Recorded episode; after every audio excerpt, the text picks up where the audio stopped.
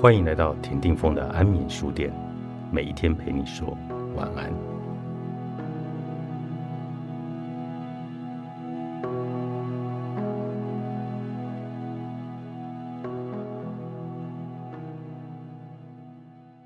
先别管你的压力、你的任务、你的付出、你的收获，也就是说，先别把自己当成主角，先让自己当配角，或者。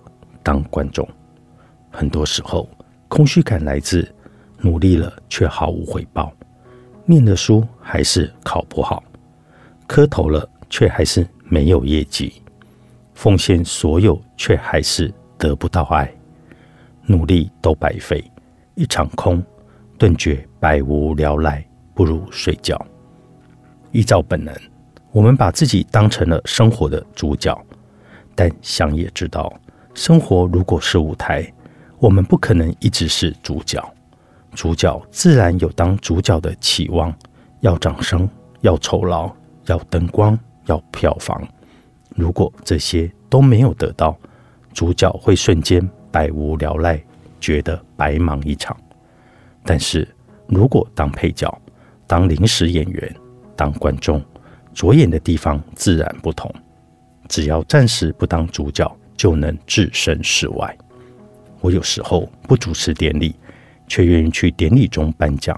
一方面是表示支持，另一方面是想在后台看看大家各自忙些什么，布景如何，表演节目如何，观众席中大家的表情如何。我竟不用主控现场，也不用担心典礼节奏。说白了，就是去后台嗑瓜子，看看戏。再帮一点忙，只有透过这样，我才知道平常自己埋头工作时，别人参与了什么，别人又成全了什么。没有人是不可替代的，很多事不是我们创造的，我们只是参与，只是成全。别人创造了一个餐厅，你去消费，吃了他们的菜，涨了他们的人气，你没有创造，但是你参与了。你也成全了这家餐厅。当我们认知自己不是主角，而是参与及成全的人，我们比较容易把目光放在过程，放在大家成全出来的成果，而不是放在个人的收获上。我们来试试看这个做法。关于空虚感最有名的故事是神话人物薛西弗斯的故事。在古希腊神话里，薛西弗斯得罪了众神。于是众神罚他推大石头，这个刑罚又累又狠，狠在设计刑罚的用心。众神让薛西佛斯推的不是一颗又一颗的大石，而是每天重复的推同一颗大石。每天薛西佛斯都要费尽力气把这颗大石推到了山顶，大石就一定会再滚下山来，回到原位。等着第二天，学习佛斯再推一次，日复一日，永无休止。后来的作家卡缪深深感到，为这学习佛斯的处境，也就是我们大家生而为人的处境，日复一日，被逼着做同样的事，最后也无非是死。重来多少遍都是一样的。卡缪借这个故事揭露人生的荒谬。主张必须去掉所有粉饰太平的所谓人生目标，或是对光明未来的廉价允诺，要硬碰硬的直接面对最原始的生命面貌。卡缪的用词是：世人终将找到荒谬之久、疏离之时，来养成自身的伟大。我跟卡缪想的不一样，我不想硬碰硬，我也不想向往作为人的伟大。我只想找到办法与空虚感融洽的相处下去，即使是推石头的薛西佛斯，我也一样会建议他可以感觉一下他所参与及成全的这一切。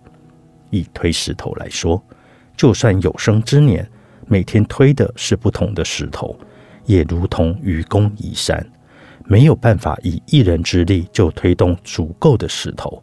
在山顶堆出一座城堡。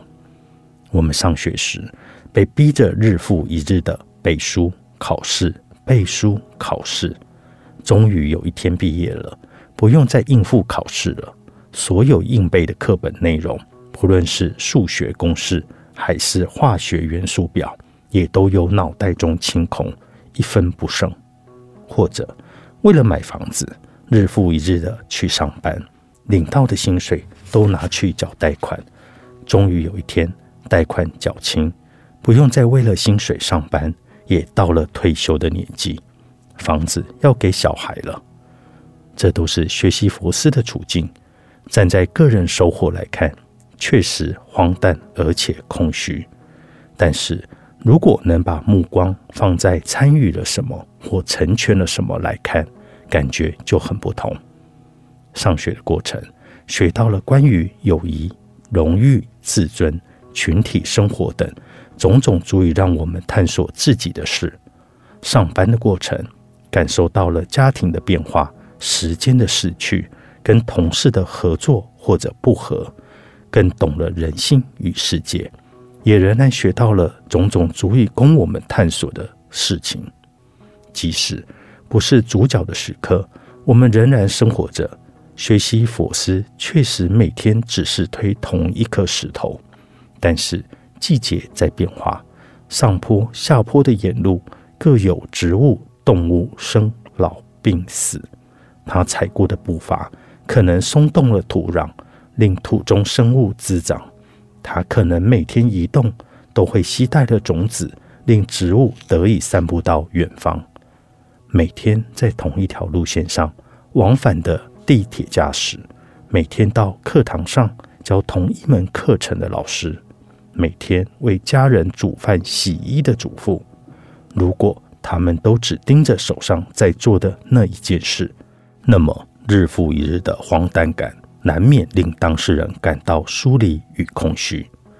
但是如果他们能看到沿路所参与到别人的人生，所成全的别人的人生，感觉就会不一样。乐趣或者责任感，就是在这样日复一日的生活中出现的，而乐趣与责任感。正是召唤力量、驱赶空虚的神奇咒语啊！蔡康永的情商课《为你自己活一次》，作者蔡康永，如何出版？